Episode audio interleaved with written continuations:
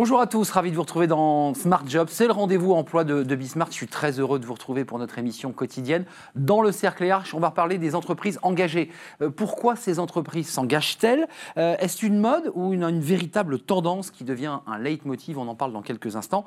Working Progress, notre rubrique à la rencontre des startups et des entreprises. Et puis, de bien dans son job, on sera avec Benoît Serre, notre consultant Bismart, le vice-président de l'ANDRH. Et on parlera justement eh bien, de l'actualité autour de l'engagement. Il y a beaucoup de choses à dire. Mais d'abord, notre JT présenté aujourd'hui par Johan Delera. Bonjour Johan. Bonjour Arnaud, bonjour à tous. L'État au secours des commerces de proximité. Bercy devrait dévoiler cette semaine un plan de sauvetage pour les indépendants fragilisés par la crise sanitaire. Déjà pendant le confinement, les artisans et petits commerçants avaient vu leur charge sociale annulée, mais le gouvernement veut euh, aller plus loin pour éviter la vague de faillite annoncée. L'accès au deuxième étage du fonds de solidarité devrait être facilité. À la clé, une aide jusqu'à 10 000 euros pour la prise en charge des loyers. Des crédits budgétaires sont aussi euh, prévus pour accélérer la numérisation des TPE. Enfin, l'État souhaite créer une centaine de foncières pour acheter des locaux commerciaux et les mettre à disposition à des loyers attractifs. Quelques 10 000 opérations de rachat pourraient avoir lieu dans le pays. Ambiance électrique du côté de Sanofi. Les dirigeants du géant pharmaceutique français rencontrent aujourd'hui les syndicats. Objectif détailler la nouvelle feuille de route stratégique. Celle-ci prévoit la suppression sur trois ans de 1700 emplois en Europe, dont un millier rien qu'en France. Le projet dévoilé vendredi a aussitôt déclenché la colère des organisations de salariés. Le laboratoire, en effet, a préféré faire des économies malgré des résultats en hausse au premier trimestre, près de 9 euh, milliards d'euros de chiffre d'affaires. Le gouvernement, lui aussi, s'indigne. Aucun départ contraint ni fermeture de site ne seront tolérés. Ce plan social euh, surprend après l'annonce le 16 juin dernier de la construction d'une nouvelle usine Sanofi à Neuville-sur-Saône dans le Rhône, un investissement de 490 millions d'euros censé générer 200 emplois. Et on termine enfin avec euh, cette catastrophe sociale en Corrèze. Le bassin industriel de Tulle va perdre sa principale entreprise. L'équipementier automobile américain Borg Warner a annoncé ce week-end la fermeture d'ici mars 2022 de son usine à Hérin, sa principale et seule implantation pardon, en France. 368 salariés devraient perdre leur, leur, travail. Le groupe, qui emploie 29 000 personnes dans le monde, traverse une période chaotique. Son chiffre d'affaires a chuté de plus de 40% entre 2017 et 2019. Ses pertes en 2020 euh, devraient approcher les 7 milliards d'euros. L'annonce a sidéré les syndicats qui ne s'y attendaient tout simplement pas. Tout juste envisageait-il un, un, plan social? Des négociations entre la direction et les salariés devraient débuter en fin de semaine, mais les premiers départs sont attendus dès janvier 2021. Merci Johan, on suivra évidemment ce, ce dossier corésien. Euh, bien dans son job, vous connaissez notre rubrique, c'est la sphère RH. Alors des DRH bien sûr, mais aussi euh, tous ceux qui gravitent dans cette sphère. Avec nous comme chaque jour ou presque, en tout cas régulièrement. Benoît Serre, bonjour. Bonjour Arnaud. Ravi de, de vous accueillir sur le plateau de, de, Smart Job. Vous êtes le vice-président, rappelons-le, de l'Association nationale des DRH, euh, senior partner au Boston Consulting Group. On en a parlé vendredi d'ailleurs en, en, présence d'une de ses dirigeantes. on parle aujourd'hui d'engagement on n'en parle pas euh, que depuis euh, post-Covid, on en parle depuis très longtemps. L'engagement, c'est quoi? C'est la RSE C'est ça, à l'origine d'une entreprise qui s'engage, une entreprise qui respecte des, les règles RSE À l'origine, euh, l'engagement, c'était des entreprises qui, et il n'y en avait pas beaucoup, hein, qui décidaient d'avoir une action un peu au-delà de leur activité économique pure une des premières et une des plus célèbres. Hein. Ça a été quand même Danone dans les années 70, puisque euh, Antoine Riboud, le célèbre fondateur de Gervais Danone, BSN Gervais Danone à l'époque, avait vraiment défini ce modèle-là. Après, euh, effectivement, avec la RSE, avec les enjeux écologiques euh, et avec la loi Pacte, encore l'année dernière, tout cela a pris une ampleur beaucoup plus forte. Hum, mais c'est que de l'écologie, parce qu'on voit, quand on prend la liste des entreprises qui s'engagent, certaines font du greenwashing, il faut le dire, mais certaines s'engagent vraiment, et c'est surtout des, des, des transformations écologiques. Oui, alors en fait, souvent on, on confond la RSE avec l'engagement environnemental, alors que l'engagement environnemental, ce n'est qu'une partie de la RSE. Mais comme euh, depuis 2002, depuis le sommet de Rio, depuis tous ces éléments-là, il y a eu euh, une espèce de pression internationale sur le sujet, et surtout l'environnement, c'est un sujet mondial, alors que la dimension sociale, c'est un sujet plutôt par pays en fonction de leur législation. Mmh. Donc c'est pour ça qu'on a confondu RSE et euh, environnement pourquoi pas, mais il ne faut pas oublier toutes les autres parties. Alors Benoît, euh, vous vous êtes penché sur euh, quelque chose qui n'a pas été très médiatisé d'ailleurs, c'est ce rapport sénatorial d'une délégation sénatoriale justement sur l'engagement des entreprises. Qu'est-ce que dit ce rapport? Bah, Effectivement, il y a 48 heures, euh, la délégation pour l'entreprise du Sénat a sorti un rapport euh, sur l'engagement, comment soutenir les entreprises engagées. Alors il y a une vingtaine de recommandations dedans, mais ce qui est intéressant dans ce rapport, c'est qu'il appelle non pas à sortir, mais à équilibrer l'engagement environnemental avec l'engagement social Ah, et sociétal. Ça. Et la, la troisième recommandation, par exemple, elle porte sur quoi? Sur des sujets qui ont été au cœur de l'actualité avec la crise Covid.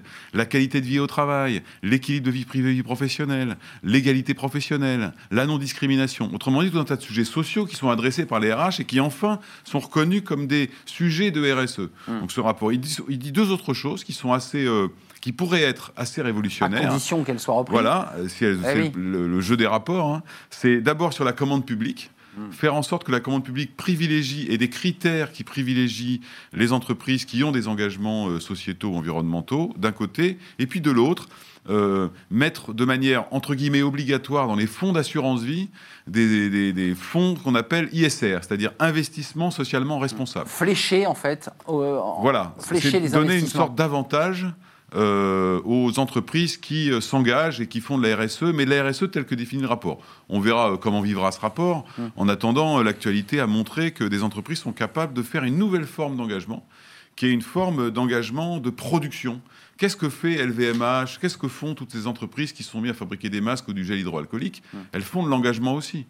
Et puis, vous avez des entreprises qui essayent d'accélérer encore. Il y en a deux grandes, hein, dont on a parlé depuis quelques jours. Oui. D'un côté, Michelin, Je vois. qui a décidé euh, de créer un comité RSE à l'intérieur du conseil d'administration. Donc ça, Donc, ils vont plus loin. qui vont plus loin que tout le monde. Et de l'autre, évidemment, L'Oréal, euh, qui est déjà très engagé depuis longtemps, parce que vous savez que L'Oréal était très engagé sur euh, notamment la défense des femmes, euh, et continue à, à s'engager avec le débat qu'il y a eu sur la suppression du fameux whitening, Hmm. par a par lightning, qui a fait couler beaucoup d'encre, Ouais. parce qu'on est toujours un petit peu suspect Ça, de, c'est de l'engagement de, de On populisme. peut le considérer comme un élément d'engagement de l'entreprise En quand fait- elle fait ce choix? Alors, comme c'est L'Oréal, on peut le penser. Pourquoi? Parce que L'Oréal a une longue histoire d'engagement. A Une grande histoire d'engagement dans la diversité, par exemple, qui est très ancienne. Donc, il y a une forme de cohérence dans son action. C'est vrai qu'une entreprise qui, tout d'un coup, se réveillerait pour le faire sans jamais avoir engagé des, des démarches, ce serait un petit peu plus douteux comme engagement. Peut-être un engagement plus euh, médiatique que réel. Mais le vice-président de la NDRH, l'ancien DRH que vous êtes, la question philosophique qu'il faut se poser, c'est c'est le rôle de l'entreprise d'avoir de, ce volet RSE. Parce qu'à l'origine, pour le dire basiquement, une entreprise, c'est pour euh, générer euh, de l'argent, créer du profit et de la richesse. Est-ce qu'aujourd'hui, euh, c'est son rôle d'aller jusque-là? Bah, je crois que c'est difficile d'imaginer qu'une entreprise ne, ne se vive pas comme aussi un acteur de son territoire et social. Donc c'est la loi Pacte hein, de 2018 qui est venue euh, euh, sanctifier cette logique-là, qui est de dire oui, elle est là pour faire du profit, il ne s'agit pas du tout d'opposer les choses. Le grand défi de la RSE, c'est de ne pas opposer les choses, justement. Une entreprise peut faire du profit en même temps être responsable socialement.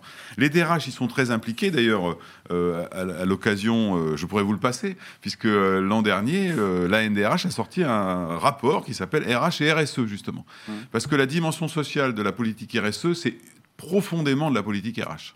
Hum, Mais alors, euh, vous êtes sur le S ou sur la, partie euh, environnementale? Parce que c'est toujours assez co- compliqué. Quand on, parle au DRH, il nous parle souvent de, de sociétal, d'organisation à l'intérieur de l'entreprise.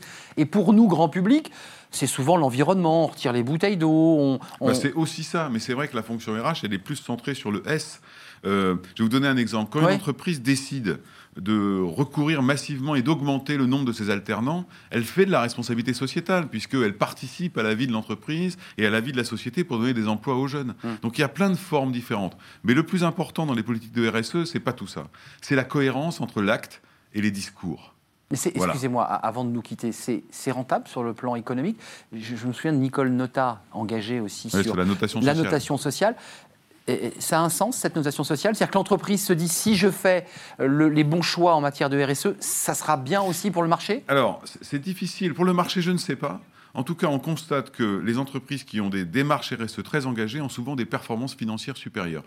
Moi, comme DRH, pourquoi? Mais parce que ça crée de l'engagement chez les collaborateurs et qu'on n'a rien trouvé de mieux pour être performant dans une entreprise que des collaborateurs engagés. Hum, Ça veut dire qu'effectivement, il faut s'orienter sur cette route, mais vous le disiez, avec sincérité. Voilà. Sans greenwashing et, et sans forme d'opportunisme Bah, euh, de mode. Vous ne pouvez pas porter un discours extérieur euh, de responsabilité sociale et de ne pas l'avoir dans ce que vivent vos collaborateurs. Et vos collaborateurs, à l'heure des réseaux sociaux et de la comparaison permanente, ils voient bien quand il y a un petit écart. Vous savez qu'on a dit que la crise Covid 2019 était le stress test de la raison d'être.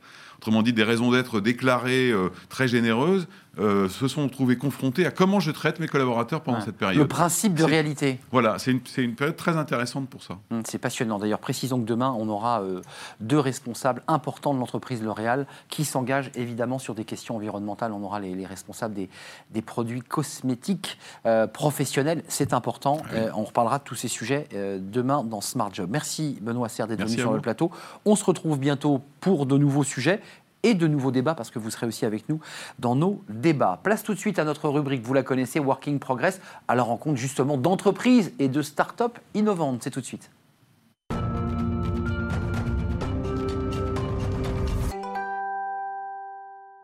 Working Progress, c'est tout de suite et chaque jour avec Jérémy Cléda. Bonjour Jérémy, vous allez bien? Euh, Vous n'avez pas de lunettes aujourd'hui. Vous avez Non. choisi un autre. euh, Ouais, c'est la garde d'enfant qui m'a perturbé. mais c'est la garde d'enfants. C'est aussi ça, la vie, euh, le travail. Il faut concilier les, les deux. Vous êtes le cofondateur de Welcome to the Jungle. La question que l'on se pose aujourd'hui, Jérémy, c'est comment développer une culture de la reconnaissance au travail. Finalement, c'est le bien-être au travail et c'est un point essentiel. Exactement, c'est un sujet qui a plus beaucoup évolué euh, ces, euh, ces derniers mois. Beaucoup d'entreprises se sont aperçues que c'était un sujet cœur, un sujet clé. Euh, et donc c'était intéressant de, creuser un peu ça et voir comment on peut, on peut développer ce concept qui est parfois assez flou. Euh, Christophe Nguyen, justement, est, est là pour euh, nous en parler. Euh, bonjour. Bonjour. vous avez fondé Empreinte Humaine. Oui. Vous êtes un, un cabinet de conseil qui est spécialisé sur ces sujets, les sujets de qualité de vie au travail, la prévention des risques psychosociaux, Oui. ce que vous disiez, le, le bien-être. Et même pendant le confinement, vous avez réalisé un baromètre pour suivre l'évolution de l'état de santé psychologique des, des salariés en France. Oui. Quels ont été un peu les, les principaux retours euh, que vous avez pu voir de ce baromètre. Euh, donc, euh, on a voulu faire ce baromètre parce que on parlait beaucoup à cette époque des gestes barrières, des mesures sanitaires plutôt physiques, et on pensait qu'il y avait un angle mort finalement qui euh, devait être euh, mis en évidence, qui était celui de la crise psychologique. Donc, on a utilisé finalement euh, des outils reconnus d'un point de vue international, qui permet d'avoir des références hein, en tant que tel, et on a vu effectivement des taux de détresse psychologique très importants. Quasiment un salarié sur deux était en détresse psychologique, dont un quart finalement, ou un cinquième, on va dire, qui était dans des niveaux de détresse élevés, et donc avec des conséquences psychologiques, psychosociales, et également d'un point de vue de la santé, euh, qui pouvaient être importantes. Et ce qu'on a vu aussi, parce qu'on a réalisé un autre baromètre après hein, le déconfinement, c'est que ces taux de détresse psychologique restaient très élevés et les salariés restaient marqués. Et on pense que ça va durer un certain temps et que ça va avoir des conséquences en termes d'attentes nouvelles vis-à-vis de son travail, vis-à-vis de ses relations au travail, qui s'expriment aujourd'hui, comme on l'entend actuellement, autour, par exemple, d'une peur du retour dans les locaux. On voit bien que c'est pas anodin. Euh, L'expression aussi, euh, j'ai entendu euh, des choses autour des RSE, d'attentes nouvelles, de recherche de sens, aussi d'utilité sociale de ce qu'on fait. Donc on parle parfois des bullshit jobs. Aujourd'hui, c'est sûr que c'est des sujets qui vont certainement être écartés dans les prochains temps. Mais on voit qu'il y a un renouvellement et je pense Mm. que si on veut un engagement durable, il va falloir passer par la reconnaissance aussi de ce qui se passe et de mettre en œuvre des actions et des outils qui soient en adéquation pour permettre finalement euh, un Juste engagement dans le temps. une insiste, mais les causes profondes des, des- des souffrances de, de ces salariés que vous avez euh, auditées et entendues, c'est Mhm. quoi les causes profondes? Alors, euh, on a aussi accompagné, formé euh, 5000 managers, 5000 collaborateurs. hein. Il y a plusieurs sujets par rapport à ça. Il y a l'effet, bien entendu, exogène virus en Oui, lui-même. d'accord. Ça, c'est clair. Et puis, euh, ces effets qui sont quand même potentiellement traumatiques hein, en tant que tels et qui sont absolument pas neutres. hein, parce que ça a tout, finalement, d'un choc potentiellement traumatique. Mm. Euh, la soudaineté, le côté incontrôlable. Ça provoque quoi comme, euh, comme trouble? Des troubles d'anxiété, Mm. hein, de peur, euh, qui se manifestent par, par exemple, des troubles du sommeil, par la peur du, du- du retour. ça a aussi potentiellement aussi ce qu'on appelle des syndromes post-traumatiques, de stress post-traumatique. Ah oui. Donc également des phobies. La peur Et, de et prendre ça, c'est les c'est dans tout type d'industrie ou euh, Oui, vous avez tout type de secteur que- en tant que tel. Des régions qui sont un peu plus quand même frappées que d'autres, hein, notamment bien sûr l'Est, euh, l'Île-de-France, moins dans le Sud par exemple. Euh, il y a confinement. Excusez-moi, je vous Oui. coupe. Pourquoi pas moins dans le sud d'ailleurs Enfin, vous- Euh, pour différentes raisons L'environnement, euh, culturelles. le- l'environnement, Ouais. le fait que le confinement aussi s'est passé euh, différemment. Eh oui, on a des espaces c'est- de vie plus grands hein, qu'en région Le parisienne. soleil, la façon dont on, aborde le- son environnement, c'est ça Oui, en fait. euh, le- d'avoir un jardin, Ouais, par exemple, c'est ne ça. serait-ce que d'avoir été confiné dans un endroit plus grand que dans un 40 mètres carrés ou dans un 60 mètres Mmh. carrés. La question des transports publics, euh, on se sent peut-être plus sécurisé dans sa voiture que euh, en prenant le, le train hein, en tant que tel. Donc il y a Et du coup, comment effets. alors on, on- on- Parce que les entreprises, je pense qu'elles n'ont pas conscience de, de- de- de ces chiffres assez alarmants. Comment on peut faire pour euh, euh, les, euh, leur dire, bah voilà, c'est un sujet critique. Mm. Et, et surtout, une question qu'on se posait, c'est les, les managers qui ont un peu une partie de cette responsabilité, qui eux-mêmes d'ailleurs peuvent avoir souffert ouais. de cette période. Oui. Comment faire pour aider alors que nous-mêmes, on est dans une situation un peu, un peu complexe? Effectivement. Alors, ce qu'on a vu aussi dans l'étude, c'est que plus on montait dans la hiérarchie, plus il y avait des niveaux de détresse psychologique importants. Euh, et ceux qui étaient particulièrement exposés, c'était les managers et surtout leurs managers à eux. Euh, on le voit aujourd'hui chez la détresse chez les dirigeants, chez euh, les pilotes, on va dire, hein, des entreprises. Donc, il y a un vrai enjeu, je pense, effectivement, de travailler aussi à ce niveau-là et de faire prendre conscience par la mesure par le suivi, par l'accompagnement et surtout par des actions, on va dire qu'on peut améliorer la situation. Donc, il faut effectivement d'abord, pour aider, être en capacité de l'être. Je veux prendre un exemple.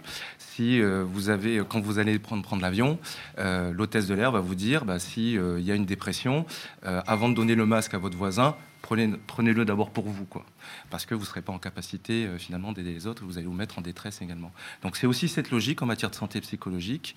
On parle souvent d'exemplarité des managers qui sont au front, qui ont beaucoup donné, hein, qui ont été exemplaires pendant cette période, particulièrement exposés. Il faut aussi les amener, je pense, à pouvoir euh, euh, se sécuriser, avoir des moyens pour eux, avoir des pratiques saines de management aussi. Euh, on parle de la reconnaissance. hein, Je pense qu'aussi, euh, il faut les outiller et il faut mettre en place des vrais plans d'action. Ça ne se fera pas tout seul. La situation risque d'être durable. Euh, on voit une explosion de l'absentéisme, hein, on voit une explosion euh, des arrêts maladie, plutôt pour le côté psychologique que le côté Ouais. réellement Covid.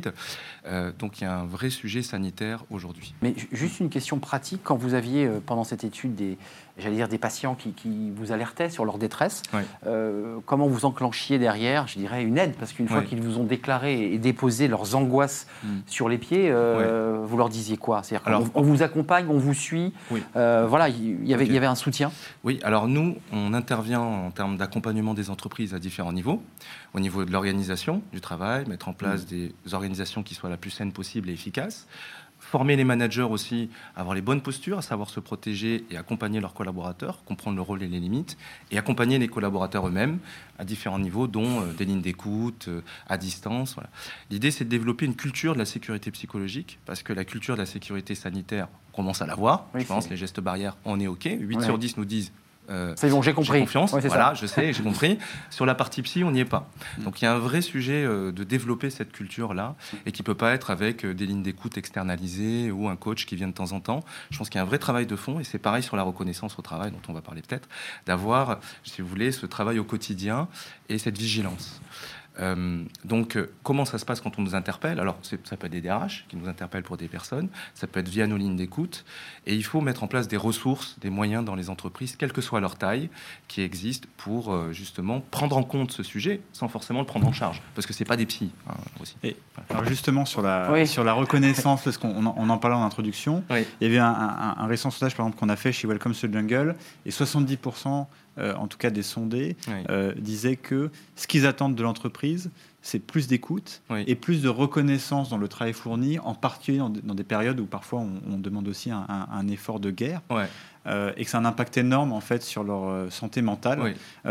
Comment on fait pour créer cette culture de la reconnaissance qui n'est pas forcément évidente en entreprise. Et encore une fois, comment on motive les, les managers, les dirigeants à, à créer ça? D'accord. Euh, effectivement, le- la reconnaissance a un grand pouvoir. On a écrit euh, un bouquin euh, chez Empreinte Humaine là-dessus et qui s'appuie sur les travaux notamment de mon associé Jean-Pierre Brun et qui montre que finalement, quand on parle de reconnaissance, souvent on voit la partie euh, émergée de l'iceberg qui est la reconnaissance des résultats. Vous avez délivré à temps, vous avez fait le boulot à temps et finalement une reconnaissance plus gratitude, de compensation, de cadeaux parfois. Et il faut élargir, je pense, cela. Et quand vous le dites, les gens, finalement, même eux, hein, euh, ils attendent euh, finalement d'autres choses de leur travail, de leur relation, qu'uniquement euh, des bravos, des merci, des waouh. Et d'être. Quoi enfin, ouais, c'est ça. C'est Voilà. c'est quoi C'est quoi déjà pas si D'être reconnu déjà. hein, Parce que ce qui n'est pas dire- si fréquent dire déjà. bravo à un collaborateur, c'est bien aussi. C'est bien aussi. Ouais, mais il n'y a pas que ça. Ouais. C'est-à-dire que euh, il faut déjà, je pense, euh, travailler sur bien comprendre ce que c'est la reconnaissance. Il y a la reconnaissance aussi existentielle, pas que celle des résultats. Au démarrage, les individus tels qu'ils sont, euh, leur savoir-être, leur énergie qu'ils mettent, euh, leur convivialité, euh, et qui dépasse uniquement finalement le résultat. Et c'est indépendant. Mm. Et puis entre la personne et le travail qu'elle délivre, il se passe des choses. Elle travaille, elle a des pratiques de travail, et il faut reconnaître la qualité de ce qu'ils font. Pas forcément, même, euh, pas forcément qu'uniquement le résultat. C'est, euh, je sais pas, Gérard qui fait les plus belles soudures de l'équipe, même s'il en fait moins que les autres. Mais elles sont belles ces soudures. C'est euh, aussi la reconnaissance de l'investissement et de l'effort, parce que notamment lors de cette crise, les gens, les télétravailleurs, les collaborateurs, par Mmh, exemple, se donné. sont beaucoup investis, se sont beaucoup adaptés alors que les organisations n'étaient pas prêtes, Mm. forcément, et ont beaucoup compensé. On le voit dans Ouais. l'état de fatigue qu'ils ont, dans les amplitudes horaires, et ça, ça se souligne et ça se reconnaît. Et donc, C'est très subtil, hein, si je peux me permettre. Oui. C'est un vrai travail de dentelle Oui. hein, de- dans le langage, dans le. Bien sûr. Et pour mieux reconnaître, il faut aussi mieux connaître. Parce que les personnes, euh, si vous voulez, il y a un vrai sujet, notamment à distance, de la visibilité de ce qu'on fait. Oui, comment on, on reconnaît à distance ça sera le mot de la fin. Ça sera le mot de la fin. Allez-y. Et euh, c'est effectivement développer cette proximité sociale là où il y a euh, de la distanciation physique. Plus il y en a, plus il faut être proche. Donc ça passe effectivement par prendre des nouvelles en tant que tel. Et je ne pense pas qu'un outil euh, le fasse à, la place de l'humain. hein, euh, ça, c'est important. Le téléphone, la proximité. Être dans le travail aussi, dans la proximité du travail. Reconnaître les efforts qui ont été faits, les heures, le souligner. Et puis des résultats également. Donc c'est les quatre paramètres dont j'évoquais, de pouvoir aussi les faire par écrit et pas uniquement, j'ai envie de dire, à l'oral. Et être très attentif à l'équité hein, qu'on peut faire. Merci Christophe Nguyen. C'est en tout cas une, une source et une base de réflexion importante pour les entreprises. Vous le soulignez, il y a, il y a un secteur, euh, un angle mort, ce sont les, les mots que vous utilisez. Vous êtes psychologue du travail, fondateur d'Empreinte Humaine. On part tout de suite à travailler demain. Merci d'être venu sur le plateau. Tout de suite, travailler demain à la rencontre d'une start-up.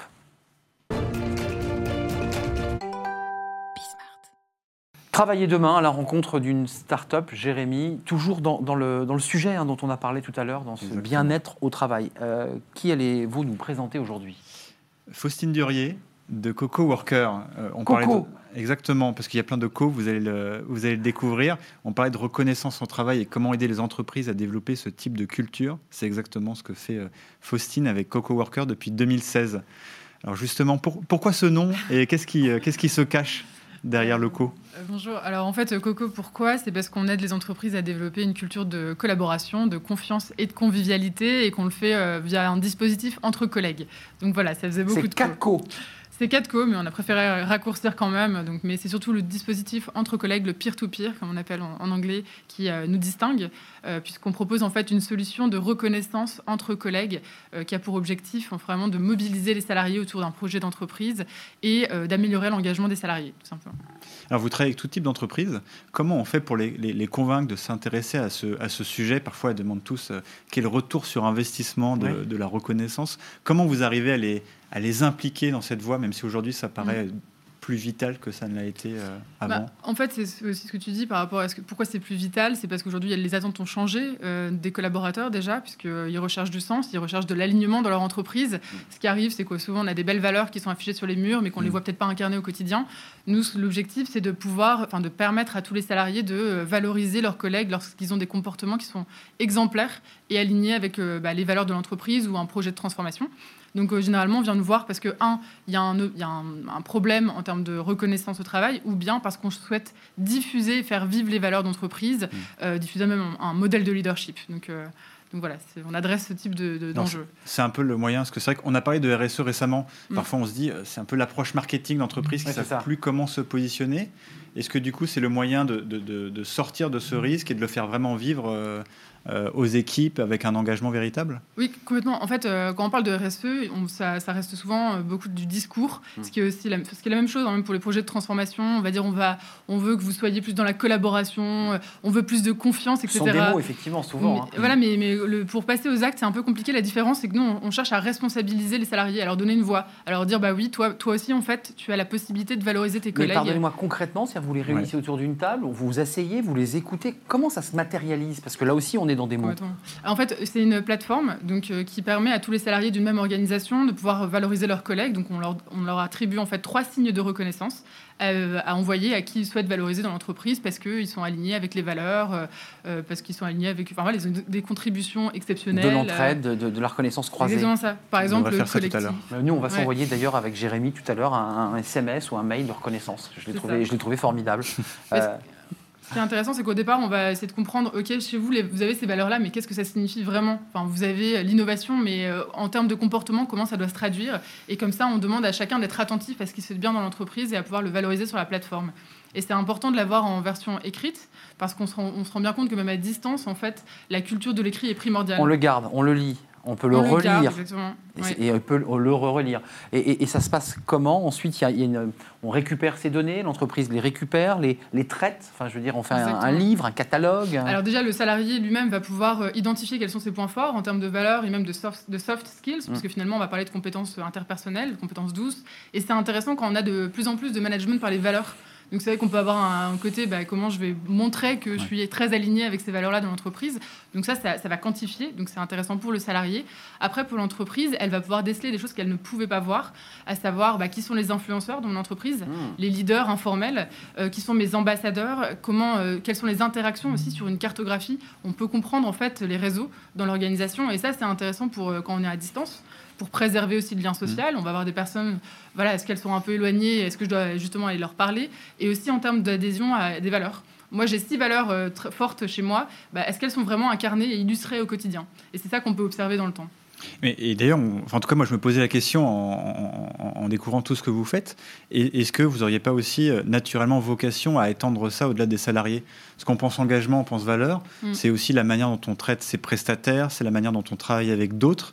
Euh, Est-ce que euh, le champ des possibles n'est pas un peu plus large 30 secondes pour répondre. Euh, alors, ce n'est pas d'actualité à court terme, mais après, c'est vrai que c'est vraiment dans l'air du temps, on parle d'une économie de la considération. Donc, on ne va pas considérer uniquement le client, mais aussi bah, nos partenaires et donc, bien entendu, euh, nos équipes. Donc, forcément, on s'intéresse de près à ça. Ouais. Merci, merci Faustine. On parlera peut-être du PIB un jour avec vous, parce qu'on parle aussi de, de transformer ce, ce, calcul du PIB pour, pour mettre le, le, le PIB bonheur autour de, du, du bien-être. Merci Faustine Durier. Euh, Coco Worker, hein, Coco, c'est, on l'a compris, les acronymes, les accroches de collaboration. Merci d'être venu avec nous. Merci Jérémy. On se retrouve demain, si vous le voulez bien, euh, pour une nouvelle rubrique de Working Progress avec de nouvelles rencontres. Merci. Tout de suite, on passe au cercle RH. C'est tout de suite.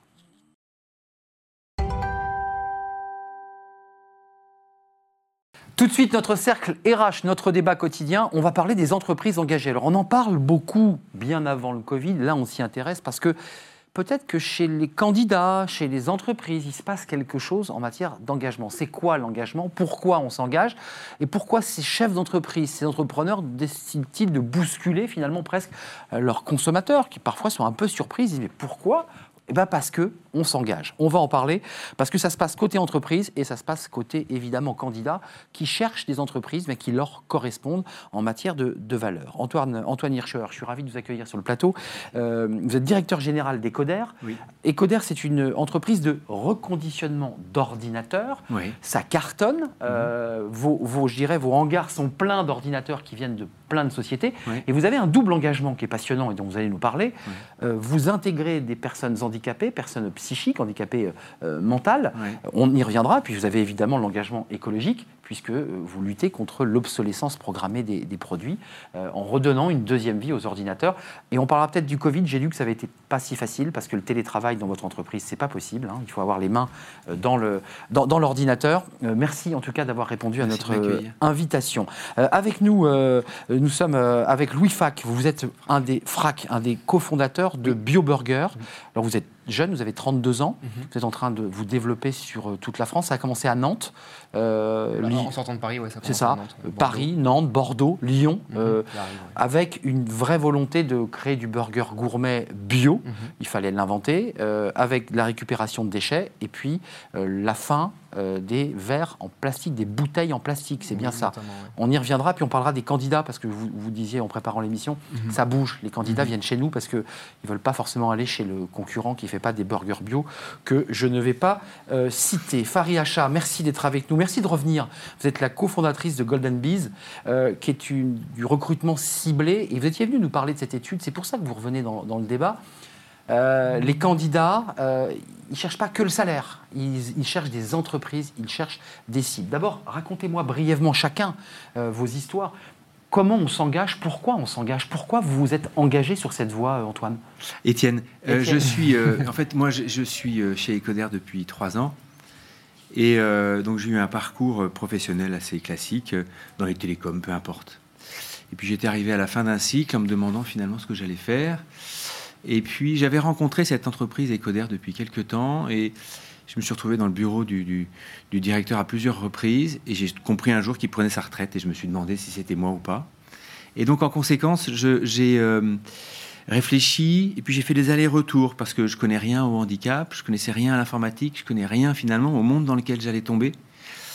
Et, euh, et j'ai découvert progressivement, puisque j'ai été bénévole un long moment avant d'y être salarié, j'ai découvert progressivement que c'était ma place et que ça permettait de réunir, pour ce qui me concerne, quelque chose qui est sur un fil entre la performance et l'exigence de performance et l'acceptation de la fragilité. Quelque chose qui est sur un fil entre les deux. Alors, dans le monde ordinaire tel que je l'avais vécu, c'est très fort sur la performance. Parce qu'en plus, moi, j'ai un profil commercial, donc de fait, très fort sur la performance.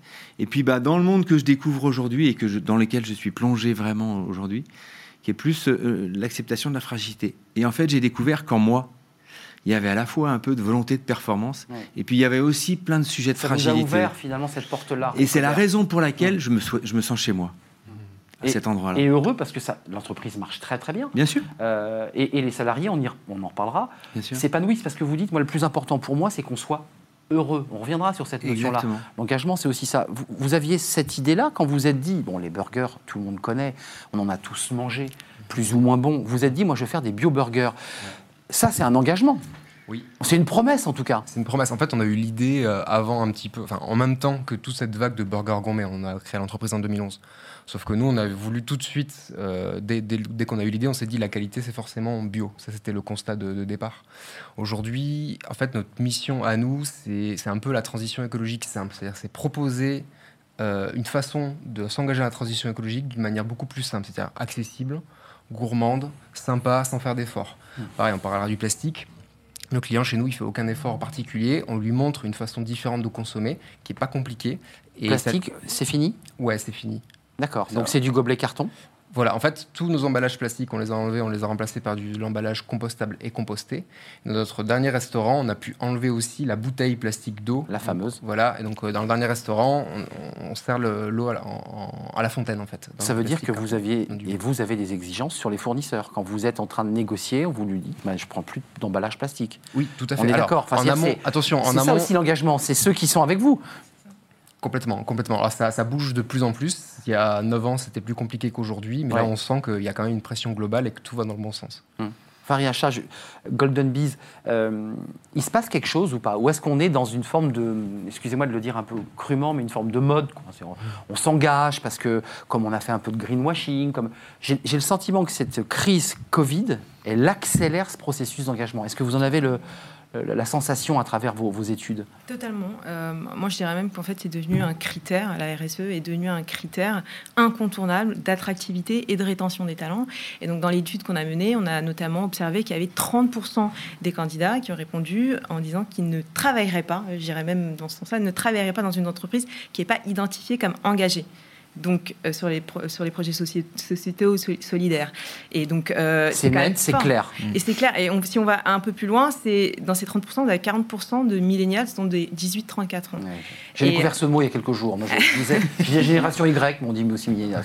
Donc oui, il y, a, il y a- a clairement un, un mouvement qui va dans ce sens-là. 30%, c'est pas encore euh, la majorité, mais ça reste quand même super Ouais, important donc, sur donc ça bouge. Vous le sentez, et je donne la parole à Antoine, mais vous le sentez, vous, vous êtes un, un jeune entrepreneur.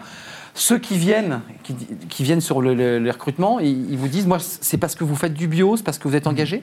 Nous, on recrute à, trois niveaux. On recrute des franchisés, on recrute euh, des candidats au niveau de notre tête de réseau, donc des cadres, et puis on recrute, euh, on va dire, plutôt en restaurant, là un petit peu comme, euh, comme notre concurrent, c'est des étudiants. On le sent beaucoup, beaucoup, beaucoup au niveau de nos cadres et nos franchisés.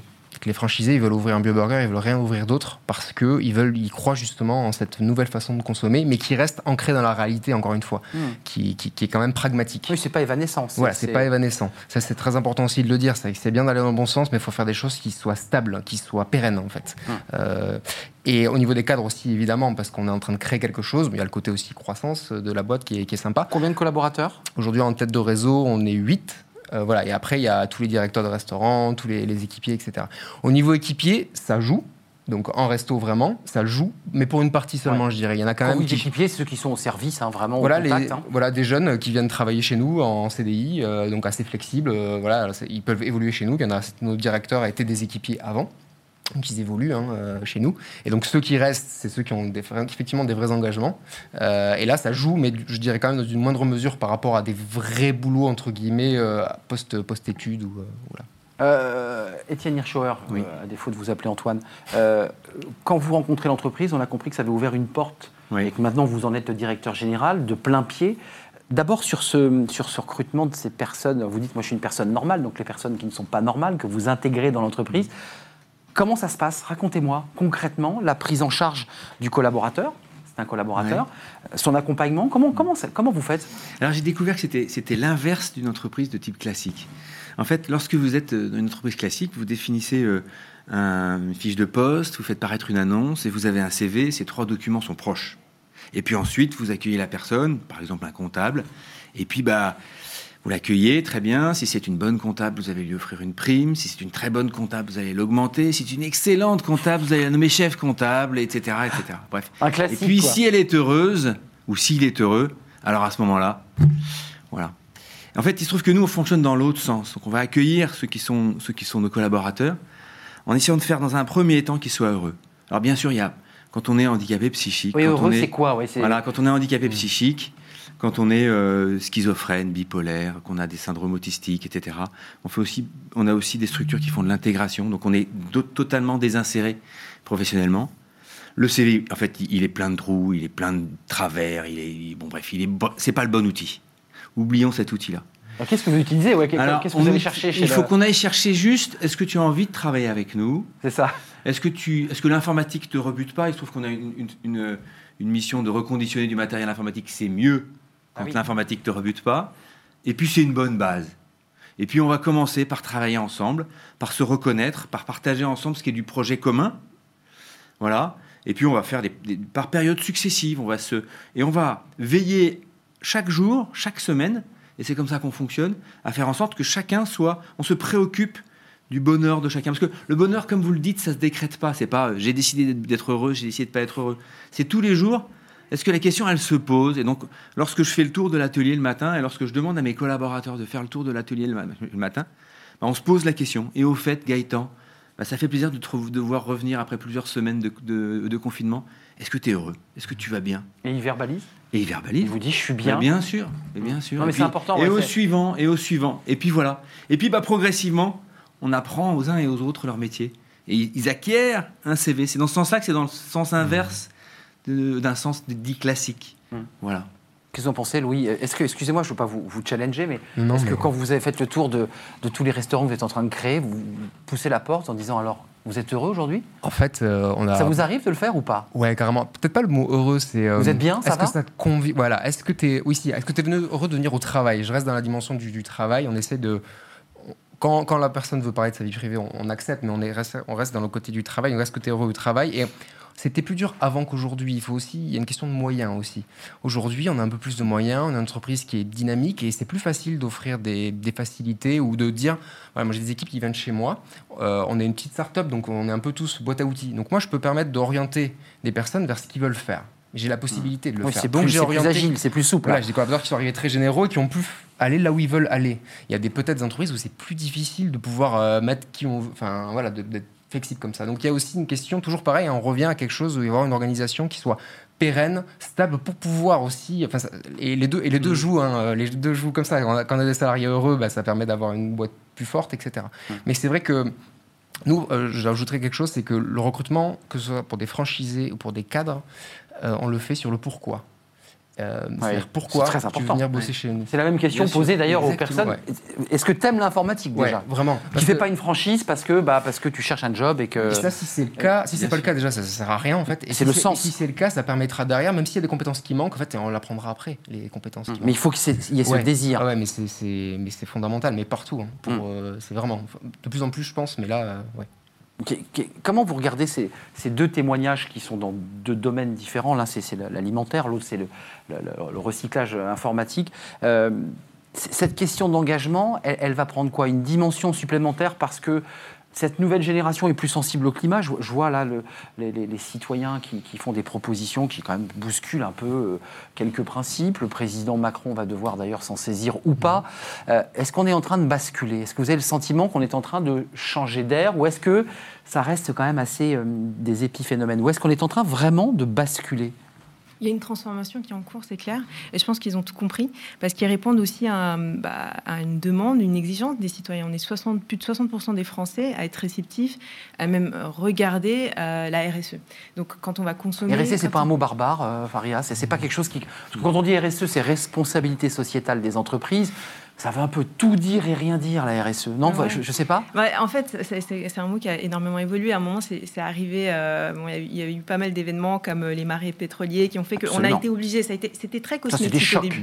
Et aujourd'hui, avec la loi Pacte, on essaie d'encadrer les choses, on essaie de responsabiliser.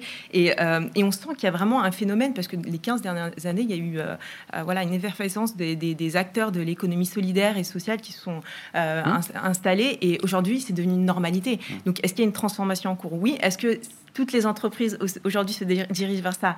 Pas encore totalement, ça. mais ça va être inévitable. Ouais. Aujourd'hui, une entreprise qui ne sera pas responsable ou engagée est une entreprise qui sera has-been, clairement. Mais euh, Étienne Hirschauer, euh, le mot RSE, pour vous, c'est barbare parce que vous, vous, vous traitez ce sujet depuis le début de notre émission dans l'humain, dans la chair. Ouais. C'est-à-dire vous n'êtes pas dans le concept RSE. du- du- vous, vous avez conscience que vous faites de, de la RSE bien plus que les autres ou je dirais que ça ne vous concerne pas? Non, Vous euh, êtes sur non. autre chose. Non, non, mais j'ai bien conscience, je suis pas complètement hors sol. J'ai bien conscience que je fais de la puis j'ai bien conscience de ce que vous dites, c'est-à-dire que aujourd'hui, il y a un vrai mouvement, que on sent qu'on est, euh, enfin, c'est l'autoroute, quoi. Je veux dire, on sent bien que les portes s'ouvrent, qu'on est accueilli, que les gens nous écoutent avec bienveillance, que voilà, et que l'argent n'est pas le seul vecteur de reconnaissance d'un travail bien fait ou pas bien fait. On le sent très fortement. Et moi, qui n'ai pas tout à fait 32 ans. Euh, bah, je me rends bien compte que le monde a changé, qu'il y a eu un avant, qu'il y a eu un après, et qu'il y a- il y, a un mouvement de fond qui est très très lourd. Mais Il y a un tout petit sujet dont il faut avoir, à mon avis, une vigilance particulière, qui est le sujet qui, euh, auquel nous, on essaie de veiller. C'est qu'il faut avoir un rapport à l'argent bien assumé. Et, et l'argent, c'est le gros mot à partir duquel, autour duquel, on sent qu'il y a crispation. Oui, vous ça devient une entreprise, ça fait de l'argent, on est d'accord. Ah bah, non, bien mais il faut l'assumer, Ouais, ça. mais bien sûr. c'est un moyen, c'est ça le, c'est ça le. Moi pour moi. mais c'est- Louis, vous êtes la jeune génération. C'est vrai qu'il y a un côté, il a réussi, il a de l'argent. euh, euh, non, vous n'êtes pas là-dessus. Non, mais ça se résout très simplement en fait. L'argent c'est fondamental. Sans, sans ça, on, ne fait rien. Mets fois, les pieds dans le plat parce que c'est un vrai sujet. Et moi, pour moi, la réponse, c'est juste que c'est un moyen.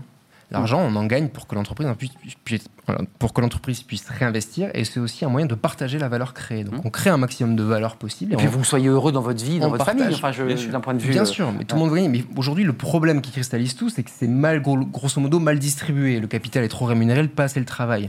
Mais on peut créer des entreprises euh, tout à fait normales, mais qui répartissent mieux la valeur euh, euh, tout au sein de la, chaîne de valeur. Et je voudrais juste ajouter quelque chose, Bah, c'est que l'écueil aussi, c'est qu'on dit que c'est un peu à la mode, etc. Donc en fait, il va y avoir des entreprises qui vont se transformer pour pouvoir avoir euh, proposé quelque chose de bonne conscience. Mais en fait, ça se Vous voyez qu'il y a de l'opportunisme. quand Mais non, même. mais- a-. Les salariés, on est d'accord. mais les salariés le On se dit, tiens, là, euh, c'est le bon chemin. Non, mais ça Mais la ça c'est le rapport à l'argent. La DIC, c'est le rapport à l'argent. Voilà. La c'est comment est-ce que je, rediv- je redistribue mes dividendes quand j'en ai. Oui. Et la DIC, c'est comment est-ce que je gère mes, je gère mes rémunérations. Exactement. Et ces deux digues-là, à compter du moment où on les a bien pensées, bien réfléchies, on fait plus du greenwashing, on fait plus du RSE pour, pour le faire par opportunisme. Et d'ailleurs, Voilà. question euh, impudique, comment ça se passe pour ces personnes handicapées euh, qui viennent dans l'entreprise? Salaire, prise en charge, elles sont encadrées par, euh, je dirais, les personnes de l'établissement qui, qui. Comment ça se passe concrètement?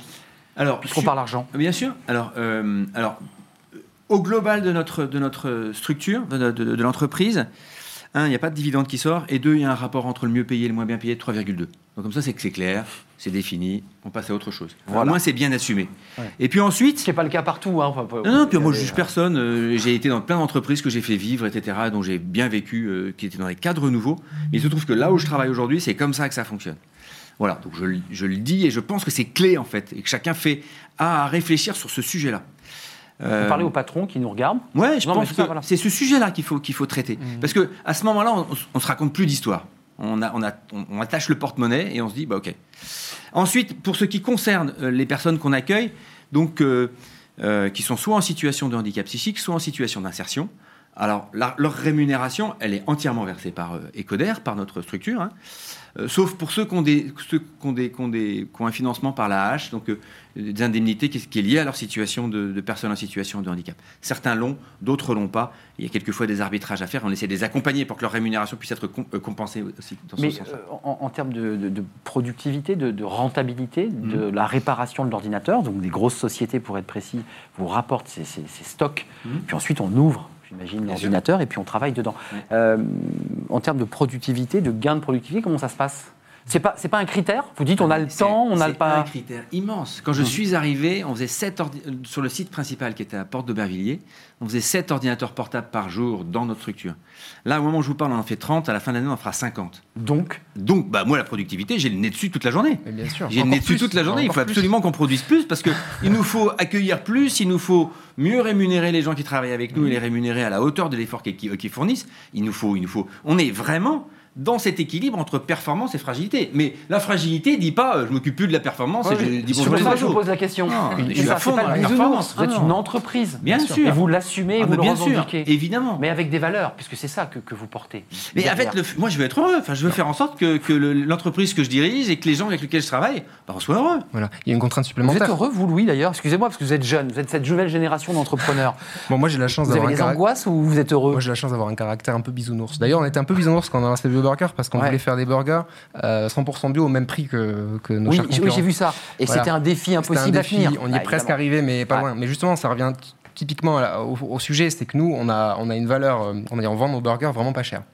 Justement parce qu'on veut rendre la bio accessible. Donc, je comment, vos burgers, hein, je tiens à le dire. cool. Ouais. Non, mais je voulais vous le dire. Co- comment on fait Ils sont ils bons. Comment on fait? On, on braque pas un pistolet sur nos salariés pour qu'ils soient plus productifs. Au contraire, on a le notre Enfin, Étienne soulève un débat. Vous êtes un chef d'entreprise oui, aussi, donc il faut créer de la valeur. Ce qui est très important, de il faut créer le maximum de valeur possible et la distribuer le mieux possible. Et pour créer le maximum de valeur possible, on doit, nous, se casser la tête en tant qu'entreprise, parce qu'on a une responsabilité, pour pouvoir proposer des solutions. Donc nous, on a mis en place toute une euh, chaîne de production qui fait en sorte que euh, on arrive à être productif et que chaque salarié bosse euh, on va dire, le plus tranquille possible et qu'il ait les meilleures conditions de travail. Donc c'est une contrainte supplémentaire. Il faut que chacun, vous allez dans une cuisine Burger à midi, on est hyper rapide, on est les plus rapides du marché, sauf que chaque salarié bosse tranquille. Incroyable. Bah, en fait, c'est juste. Vous avez réinventé des chaînes non, de- Non, c'est l'industrie euh, euh, utilisée à bon escient. Voilà. C'est les, les principes de l'industrie. mais- mais les avec, des, avec des bons. Voilà, c'est ça, rationalisation. Ouais. Mais sauf qu'on, sauf que dans des, donc, on comprend le paradigme, bonne, euh, bonne euh, condition de travail, bon, ré- bonne rémunération, bon produit. Et en fait, euh, on crache sur l'industrie énormément parce que, ah, mais en fait, il y a des bons côtés aussi dans l'industrie si on l'utilise bien. Ouais, bien sûr. on l'utilise bien. sûr, bien sûr. Bien sûr. Mais on parlait de monde bisounours, vous faites du, du recrutement ciblé, vous faites des études auprès de, de candidats. Il y, a- il y y y a autant de maturité chez vos candidats que, que chez nos chefs d'entreprise sur le plateau et entrepreneurs Ou est-ce qu'ils sont un peu dans le monde bisounours, c'est-à-dire l'entreprise, bah non. euh, Bah non, pas du tout. en non, fait. non, mais je, je suis un peu caricatural, mais euh, Non, il y a un peu de ça. alors, les, les sociétés à mission, c'est bien, mais à un moment donné, il faut euh, effectivement vivre sa vie, gagner sa vie. Donc, en fait, les deux euh, sont importants. La profitabilité, la, notion de performance de l'entreprise économique et la notion de, création de valeur, mais sur d'autres sujets éthiques, par exemple. Mais euh, ce qui est compliqué pour les entreprises, c'est qu'il faut être bon sur les deux niveaux. Et là, on voit qu'il y a des entreprises qui sont très bonnes dans un niveau et moins bonnes dans l'autre, ce qui fait que, ben voilà, en termes d'attractivité, il y a un impact. Moi, je suis bien avec vous, vraiment. Il nous reste deux minutes. Étienne, d'abord, sur l'obsolescence euh, programmée, parce qu'on a parlé de l'intégration de ces salariés qui produisent, on l'a compris, qui sont bien rémunérés. Et puis, vous jouez aussi sur l'obsolescence, c'est-à-dire que quand on casse un ordinateur, ben, euh, on vous leur redonner une deuxième vie. Alors voilà, Mais on a une certification écologique et on souhaite faire en sorte que de trois ordinateurs qui fonctionnent pas, on en fasse un qui fonctionne. Mm. Et, au passage, on a un taux de qualité du matériel qu'on vend on, et on a un retour qui est inférieur à 5%. Donc on est, on est sûr, on a une- un niveau de qualité du matériel qu'on va distribuer et qu'on vend qui est, euh, à mon avis, inférieur à ce qu'on trouve en neuf dans le grand public. Donc on est très à l'aise par rapport à ça. Mais par contre, c'est vrai, on va faire en sorte d'éliminer un maximum de déchets. Alors il y a des déchets qui ne sont pas possibles à, éliminer, mais voilà, on fait tout pour Mhm. ça. Et pour faire en sorte que cette planète, elle soit un tout petit peu euh, respectée. Et Les circuits imprimés, il y a un débat effectivement sur tous les produits Exactement. utilisés dans les ordinateurs. Euh, Louis, pour conclure, parce qu'on n'a pas parlé de vos fournisseurs, mais là aussi, vous travaillez quoi? Avec Du local? Vous essayez de trouver les, les- ce qu'on appelle les cycles courts pour essayer d'aller chercher la salade euh, On est en circuit court dans le sens où on a une centrale d'achat qui achète directement aux fournisseurs. On a 85% de produits français. Le cheddar vient de cheddar en Angleterre, par exemple. Ah. Après, voilà, nous, on se développe sur le territoire, donc on est local français, mais chaque franchisé peut, sur certains produits, et doit d'ailleurs, euh, s'approvisionner très localement. Ça, c'est le cahier des charges que vous imposez aux franchisés. Voilà, aujourd'hui. Et après, on ne peut pas tout faire d'un coup aussi. Il y a une notion de progressivité qui est très importante à comprendre Mais pour sinon- pas être dans les bisounours. Sinon, c'est impossible. 100% bio, après l'emballage, après et demain ce sera le transport, demain ce sera la, le- le- les- la construction de nos restaurants, etc. Il faut aussi être, voilà, faut être pragmatique. Vous créez de la important. valeur et step by step, vous, vous avancez. C'est comme ça, enfin, nous c'est comme ça qu'on conçoit de l'avoir de l'impact. Euh, sinon on, on se plante tout de suite et on fait plus rien en fait. C'est- C'est c'est- très intéressant. Le prochain, alors le défi, on l'a dit, c'est les bouteilles d'eau. On est d'accord sur l'ensemble du réseau? Bah, ce serait bien. Aujourd'hui, il n'y a qu'un seul resto pilote euh, qui a lancé le- la suppression des bouteilles d'eau, donc les bouteilles minérales, un transport d'eau. Enfin, ça, on va pas là-dessus. C'est pas gagné le plastique. hein.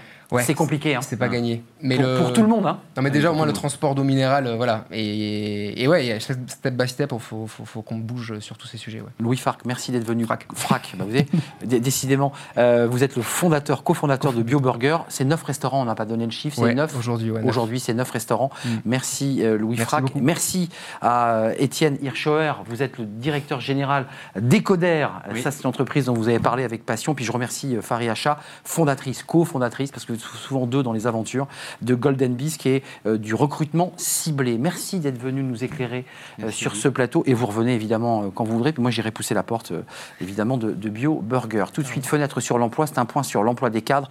On revient vraiment sur le recrutement et on en parle dans quelques instants.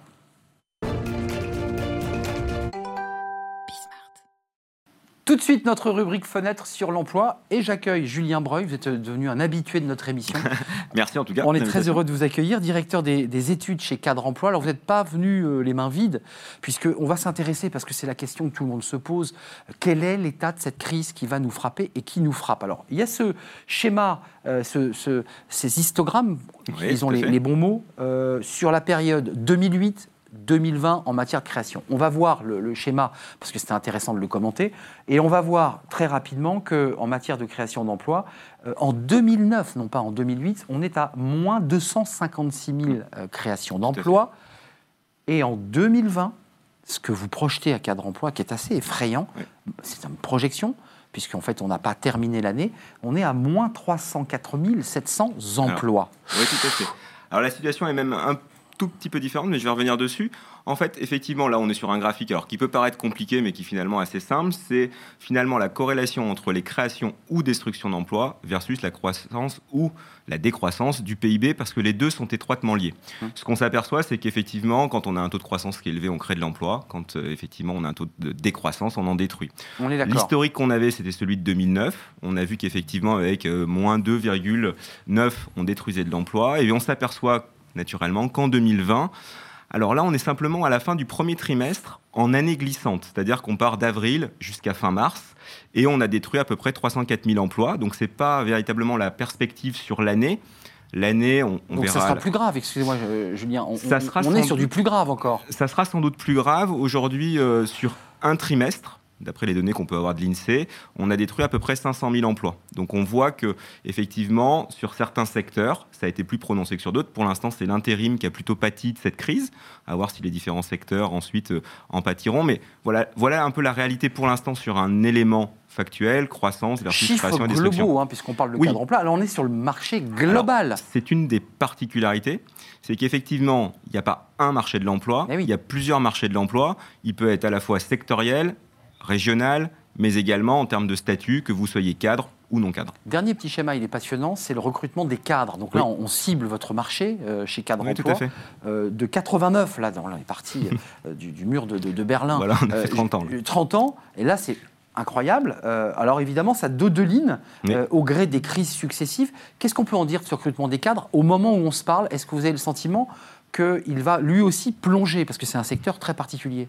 Alors, on sort sur le marché des cadres de six années de croissance avec deux records historiques, euh, puisqu'on a fait deux, il y a eu 281 000 recrutements de cadres l'année dernière, et 2020 devait être encore une année record, avec 296 000 recrutements, situation de plein emploi, Patatras. 3,5%.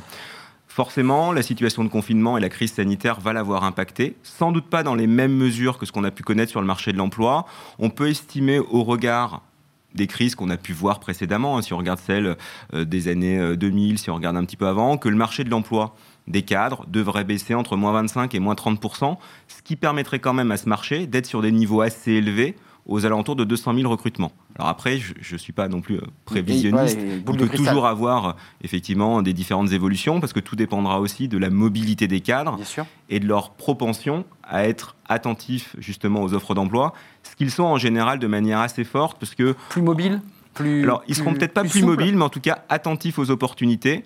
C'est un peu inscrit dans l'ADN des cadres, c'est-à-dire que globalement, ils regardent ce qui se passe ailleurs, et puis s'il y a une bonne opportunité, ils la saisissent. Mm. Sauf que cette fois-ci, il faudra aussi que les entreprises bah, montrent l'ensemble des critères d'attractivité. On a beaucoup parlé Le- du télétravail, vous êtes venu nous en parler. de la santé financière des entreprises. Eh oui. Bah, ça sera des critères finalement qui seront Et des valeurs aussi, de plus en plus. et des valeurs, ce Et que vous avez tout à fait évoqué lors de la précédente euh, session. Merci Julien d'être venu nous éclairer. C'est assez vous. intéressant et on, on suivra de près évidemment ces créations d'emplois sur le marché global Oui. parce que c'est un chiffre que vous suivez de près. On va s'y intéresser parce que c'est vrai que ce- cet histogramme rouge euh, est un peu inquiétant. Merci. Vous êtes Merci le directeur des études de cadre emploi et vous revenez bien entendu quand vous le souhaitez dans notre émission. Voilà, c'est terminé pour euh, aujourd'hui.